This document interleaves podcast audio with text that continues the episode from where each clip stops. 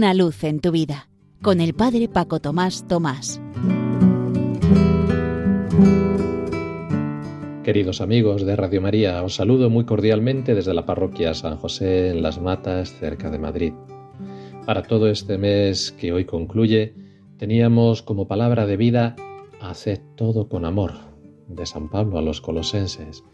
Espero que hayáis tenido miles de oportunidades de pequeñas vivencias, experiencias, poniendo en práctica, y os propongo para el mes que empezamos mañana, ya plenamente insertos en la cuaresma, otra palabra, esta vez del Salmo Miserere, el Salmo 51, en concreto el versículo 12.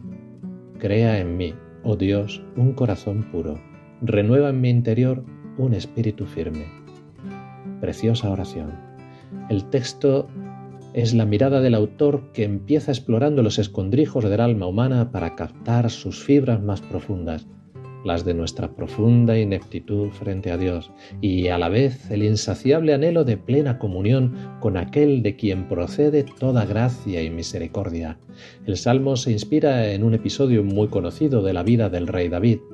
Este, llamado por Dios a cuidar del pueblo de Israel y a guiarlo por los caminos de la obediencia a la alianza, en cambio, trasgrede su misión. Después de haber cometido adulterio con Betsabé, manda matar en batalla al marido de aquella, Urías elitita, oficial de su ejército. El profeta Natán le desvela la gravedad de su culpa y lo ayuda a reconocerla.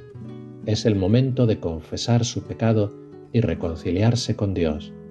Oh Dios, crea en mí un corazón puro, renuévame en mi interior con un espíritu firme el salmista pone en boca del rey invocaciones muy fuertes, pero que brotan de su arrepentimiento profundo y de la total confianza en el perdón de Dios. Borra, lávame, purifícame. En el versículo que nos interesa usa en particular el verbo crea para indicar que la completa liberación de las debilidades del hombre únicamente es posible para Dios es la conciencia de que sólo Él puede hacernos criaturas nuevas de corazón puro, llenarnos de nuevo de su espíritu vivificante, darnos la verdadera alegría y transformar radicalmente nuestra relación con Dios y con los demás seres vivos, con la naturaleza y con el cosmos.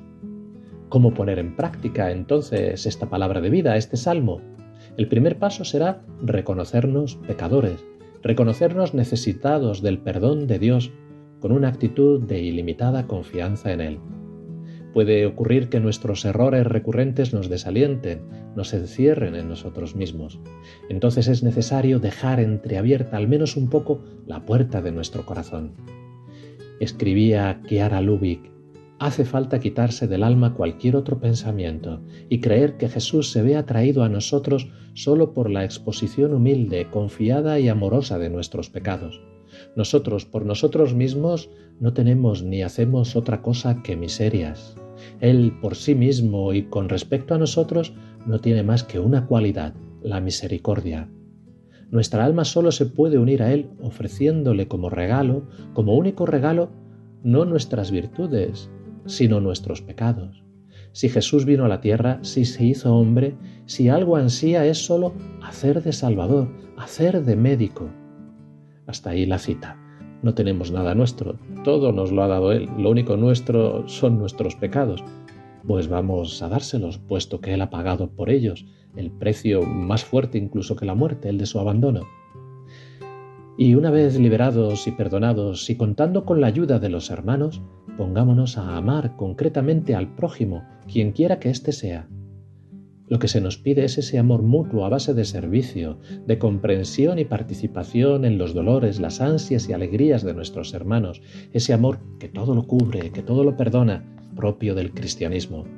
El Papa Francisco en una audiencia general de los miércoles en 2016 decía, el perdón de Dios es el signo más grande de su misericordia, un don que cada pecador perdonado está llamado a compartir con cada hermano o hermana con quien se encuentra todos aquellos que el Señor nos ha puesto al lado, familiares, amigos, compañeros, parroquianos, todos como nosotros necesitan la misericordia de Dios.